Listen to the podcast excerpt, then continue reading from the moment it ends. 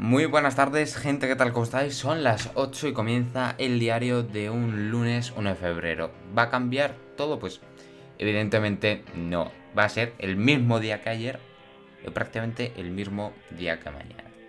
Pero hoy es lunes y da un poquito de más pereza. Bueno, los de la vacuna de AstraZeneca se comprometen a entregar a la Unión Europea 9 millones más de dosis, que son 4 millones y medio de personas, que es decir, que eso daría para una región del centro de Alemania pequeñita, para una ciudad, pero bueno, algo es algo para llegar a 40 millones de vacunas, que son la mitad de las que se pactaron. El Reino Unido, por ejemplo, está vacunando a 600.000 personas al día. Y tú también que allí están el fin de semana no están el fin de semana desconectados. No cierran el misterio como aquí, que no tenemos datos. ¿Qué datos tenemos de lo que ha sido el fin de semana? Parece sumando los datos de todas las comunidades autónomas que bajan el número de contagios. De ahí a que eso libere o alivie la situación en los hospitales. No lo den por hecho como pueden imaginar. Pero ayer hizo un año, se lo contaron todos los medios de comunicación, empezando por la COPE, la SER, de la atención del primer enfermo de coronavirus. Aquel alemán que viene a La Gomera que había tenido un contacto con uno que había venido del tío está felizmente bien, pero fue el, el primero. El que hizo decir aquella célebre intervención de Fernando Simón, que resume a la perfección la gestión que se ha hecho desde entonces. En España solo tenemos, tendremos casos aislados. Caramba, pues si llega a haber casos, hijo mío, la vida nos ha cambiado por completo como nunca. Desde hacía 80 años casi 3 millones de contagios. Cerca de 85.000 fallecidos reales, el mayor hundimiento económico desde la guerra. Una modificación o restricción de actos individuales y libertades públicas como nunca en la historia reciente. Esa dimensión de Strauss no era acompañado de un aprendizaje en la respuesta porque seguimos siendo el único país de Europa que, como le decía antes, no da datos el fin de semana. Las vacunas no llegan, el sistema hospitalario sigue al borde del colapso con 5.000 personas en la UCI que han tenido un año para ampliar y solo lo han hecho algunas comunidades. Un año después sigue sin haber un comité de expertos que gestione la pandemia. Hay pequeños comités que tienen los gobiernos autonómicos, a los que se les ha trasladado completamente la responsabilidad sin liberar el corsé del estado de alarma. Se ha rechazado auditar una gestión precedente. Se ha cambiado al ministro de Sanidad en pleno pico de la pandemia el plan de reconstrucción posterior ¿Lo hay o no? No lo hay. La situación reclama pactos de Estado importantes entre los principales partidos que pueden pactar y que tienen historial de pactar. No lo hay, la política se ha radicalizado. Educación, justicia, eutanasia, los pactos solo se hacen con el nacionalismo vasco y el independentismo catalán. La hoja de ruta se dedica a aumentar el gasto público de manera, por cierto, bastante caprichosa, en confinar unos fondos europeos que Moncloa va a gestionar como la pandemia es antojo. Pues, ¿qué quieren que les diga? ¿Y no podéis ser un poquito más agradable? No. Si es que queréis, si es que si quieren, le engaño como le están engañando ahora mismo. Que le están diciendo que en verano el 70% de los españoles estarán vacunados. Es mentira. Pero siguen diciendo eso. No tienen ningún atisbo de pudor a la hora de mentir. Y hay que ver qué callado ha estado Pablo Iglesias todo el mes de enero porque ni la tercera o la, ni la cepa británica ni la nevada nada alteró la actitud del vicepresidente. Ahí estuvo viendo series en su chalet. Claro, llegaron las vacunas cuando se constató que el esfuerzo de unas compañías privadas cotizadas de bolsa había permitido conseguir un remedio en tiempo récord, pues miró para otro lado porque eso no se acomodaba su esquema mental. Pero el del moño rojo parece haber oído ese incluso olido por donde hincar el diente a su presa. En una entrevista a Europa Press dice que si por él fuera, nacionalizaba AstraZeneca, Pfizer y la otra. Y la otra y no dejaba una viva increíble. Comenzamos con los deportes. Con los titulares, perdón. ¿Por qué hay sanitarios expatriados? La falta de oportunidades en España y la extrema penalización a los profesionales que rechazan un servicio han llevado a muchos sanitarios a migrar a otros países. Te pasas meses sin trabajar por decir puntualmente que no. La normalidad no volverá hasta 2024, entonces comenzará el desenfreno. El médico sociólogo Nicolás Christakis cree que el COVID dejará cicatrices profundas en la sociedad. Hasta 2022 no podremos dejar de usar mascarillas, asegura. Una pandemia es como un incendio. Al acabar, el edificio no es como antes. La incidencia acumulada se aleja de los 900, pero 762 personas han muerto en el fin de semana. España supera los 59.000 fallecidos, entre comillas, en la pandemia. 79.686 nuevos contagios desde el viernes. La incidencia acumulada es de 865 puntos. Un 45% de las UCI están ocupadas por pacientes de coronavirus. 6 razones para vacunarte contra el COVID avaladas por expertos. La vacuna es a día de hoy la mayor esperanza para frenar el incesante avance del coronavirus. La rapidez con la que se ha creado el remedio y los efectos secundarios generan dudas en la población. Los científicos insisten en su seguridad. En Madrid amplía a 6 el número de comensales en, los en las terrazas. Díaz Ayuso ha anunciado la obligatoriedad de usar mascarilla en el interior de los restaurantes. La comunidad estudia priorizar en la vacunación a camareros, profesores y taxistas. Usar dos mascarillas juntas protege más contra el COVID-19. El principal virólogo de Estados Unidos acaba de recomendar usar esta doble protección. Algunos expertos han aclarado cuándo esto es eficaz. Para empezar, es fundamental que el ajuste de ambas piezas a la cara sea óptimo. España ofrece ayuda a Portugal dentro de sus posibilidades. Los datos de fallecidos y contagios por coronavirus eh, están en niveles máximos, 9.498 casos y 303 fallecidos. Alemania y Austria ya han ofrecido ayuda al país luso. El golpe de Estado en Birmania consiste, pues bueno, en que el ejército anunció la toma de control al país durante un año tras detener a miembros del gobierno, políticos y líderes civiles. Fernando Simón ha marcado como próximo objetivo bajar a la incidencia a 200 casos. Ha anunciado que está descendiendo la curva de transmisión y ha defendido que se está equilibrando la incidencia. El director del Centro de Coordinación de Alertas y Emergencias Sanitarias ha marcado como siguiente objetivo en la lucha contra la segunda ola de la pandemia de COVID-19 que la incidencia de casos por 100.000 habitantes en los últimos 14 días se sitúe en niveles de riesgo alto por debajo de los 200 y no extremo como hasta ahora. Según los datos facilitados este lunes por Sanidad, la incidencia actualmente se sitúa en 865. Estamos en el buen camino, pero todavía muy lejos de los objetivos de incidencia del utópico 50 por 100.000 habitantes. Hombre, si hace un año decías que iba a haber tan solo un caso de coronavirus en España, esperamos como mínimo llegar a niveles de riesgo alto por debajo de 200. Es un esfuerzo que tenemos que hacer entre todos, tanto instituciones como cada uno de nosotros, ha esgrimido este lunes en una rueda de prensa. Fernando Simón ha anunciado que está descendiendo la curva de transmisión y ha defendido que mm, se está equilibrando la incidencia en ese sentido. Han transmitido que la variante británica se ha transmitido especialmente entre la gente de 20 y 29 años, pero ha explicado que a día de hoy no se han recibido nuevas notificaciones de casos confirmados por la variante.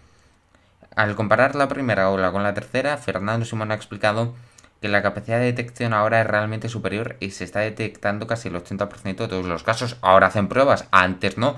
Esto nos pone en una situación diferente, ha dicho, y que estamos notificando muchos casos, pero es la realidad de la infección. Marzo y abril detectamos uno de cada 10 casos, ahora son 8 de cada 10. ¿Y por qué es esto? Pues buena pregunta, porque en marzo y abril no hacían pruebas y ahora mismo pues están haciendo pruebas. Además el experto ha transmitido que su preocupación es que se apliquen las medidas correctamente.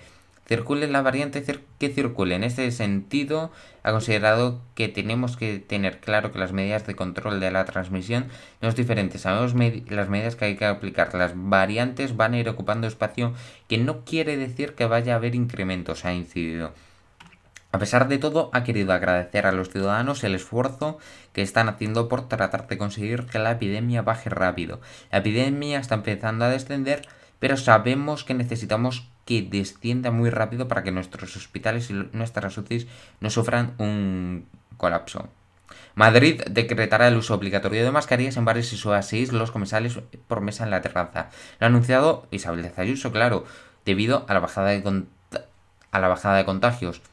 Porque ¿Y a quién se las ha trasladado? Se las ha trasladado a los hosteleros en el marco de la reunión telemática que ha mantenido este lunes, centrada por intentar compensar las horas perdidas por el adelanto del toque de queda. Según han informado fuentes del gobierno regional, la presidenta ha destacado la importancia eh, de que en los espacios cerrados de los locales se garantice la ventilación cruzada, preferiblemente natural, y ello se establecerá como derecho del consumidor. Además, ha anunciado que la Comunidad de Madrid aprobará este viernes incrementar a 6 personas el número de comensales en las terrazas para las próximas semanas. Todo ello junto al estudio de volver a retrasar en cuanto se pueda y los datos de incidencia mejoren. El toque de queda a las 12 de la noche para que el sector de la restauración y la cultura puedan mantenerse abiertos hasta esa hora.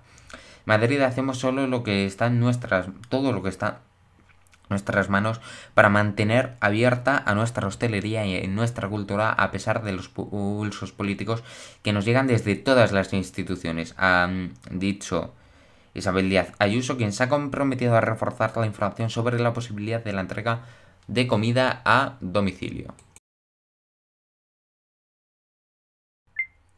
Bueno, pues comenzamos ahora mismo con el parque. Las primeras portadas que tenemos son la primera que nos ha llegado es la portada del periódico, pero Aragonés soy persistente y planearé un pacto a comuns y CUP 3 de cada 10 catalanes se declaran indecisos ante el 14F. La pandemia perjudica a las pymes y reviva los despidos. AstraZeneca entrará, entregará 9 millones de vacunas más a la Unión Europea. El país Calviño última medidas para hacer frente a una oleada de insolvencias. Las órdenes religiosas asumen 126 casos de abusos sexuales y AstraZeneca pacta con la Unión Europea un ligero aumento de la entrega de vacunas. El Barça pagará en julio 39 millones a Messi por fidelidad hasta aunque se vaya portada del mundo. Sánchez baraja un indulto parcial para Uriol Junqueras y Colas del Hambre también en Mallorca. Ahora, el periódico de la vanguardia, Junts y Esquerra se cruzan reproches sobre sus planes para lograr la independencia. Salud defiende prolongar las restricciones pese al descenso de los casos.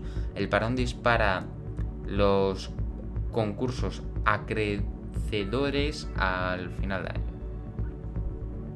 El ABC, libros de texto a la carta para falsear la historia España, un estado opresor y decadente frente a una Cataluña independiente y próspera. Así es como se manipula a los alumnos y trabajo moviliza un ejército de inspectores para estrechar el control sobre despidos y salarios portada del ABC.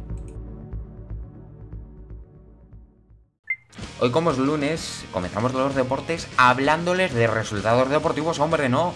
El primer resultado deportivo que tenemos, que es un partido de fútbol, claro, es Valladolid 1, Huesca 3, eh, después, los del sábado, Eibar en... Dios mío. Algo...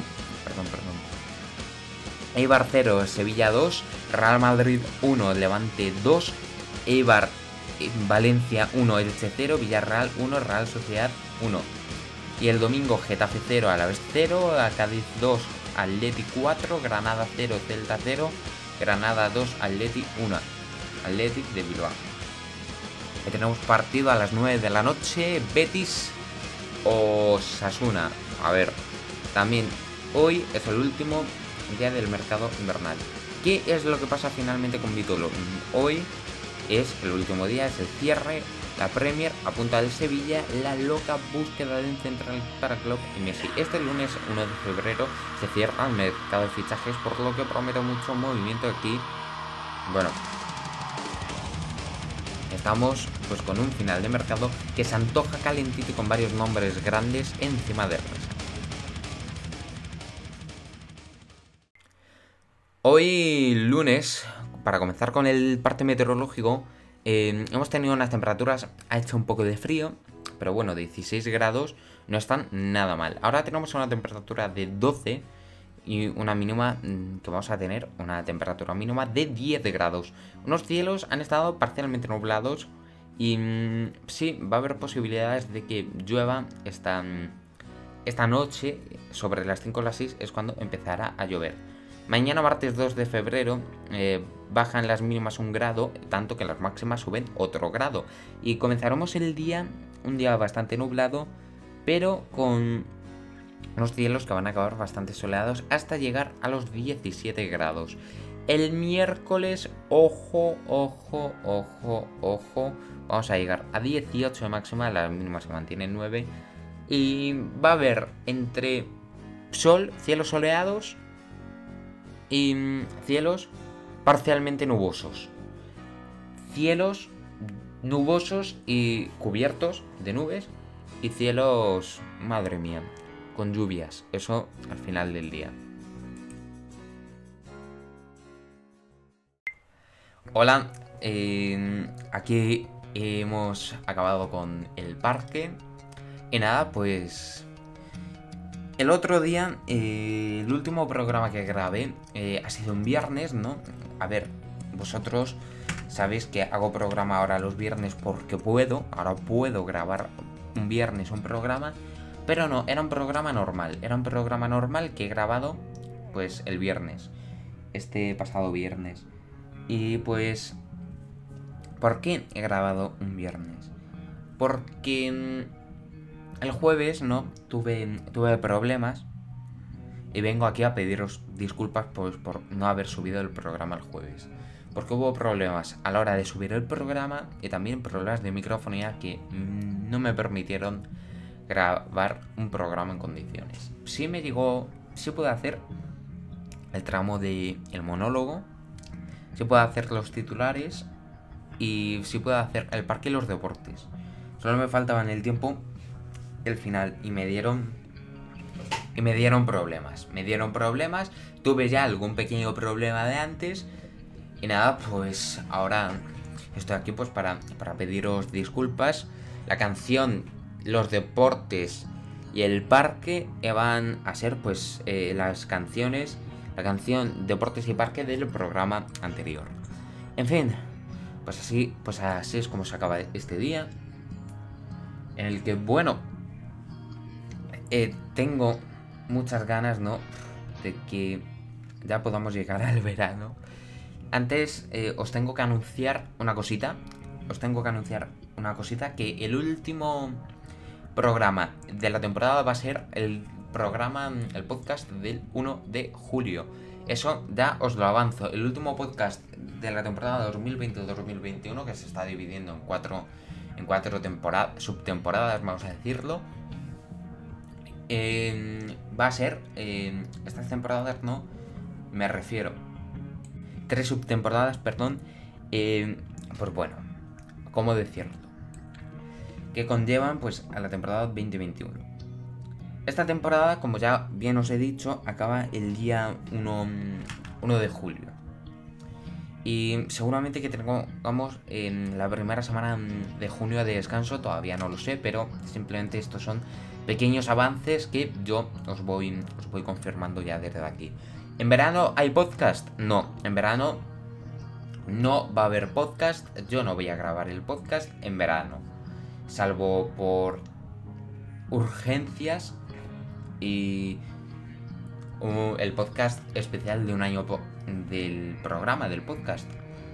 Eh, el podcast especial de, del aniversario, ¿no? Porque es que esta semana también es una semana especial porque el diario cumple seis meses y queremos celebrarlo de esta manera, con un programa totalmente especial el domingo, que va a ser, a ver, un programa no va a ser normal, me gustaría ya, pues bueno, que fuera lo más especial posible. Y, y pues eso, en el que voy a, voy a compartir momentos, momentazos que he tenido desde el programa número uno hasta el último programa. Hasta el último programa que bueno, que es va a ser el del viernes. El programa, pues aunque sea especial, pero bueno, el programa del viernes. En fin, yo tengo muchas ganas de hacer un programa totalmente especial. No, un programa muy especial pues por el medio aniversario del diario. Así que estoy increíblemente feliz por haber quedado hasta aquí. Y es algo que yo jamás de los jamases me he llegado a imaginar. Gracias. La canción del final es una canción genial, es de Deep Purple, Smoke on the Water. Hasta mañana.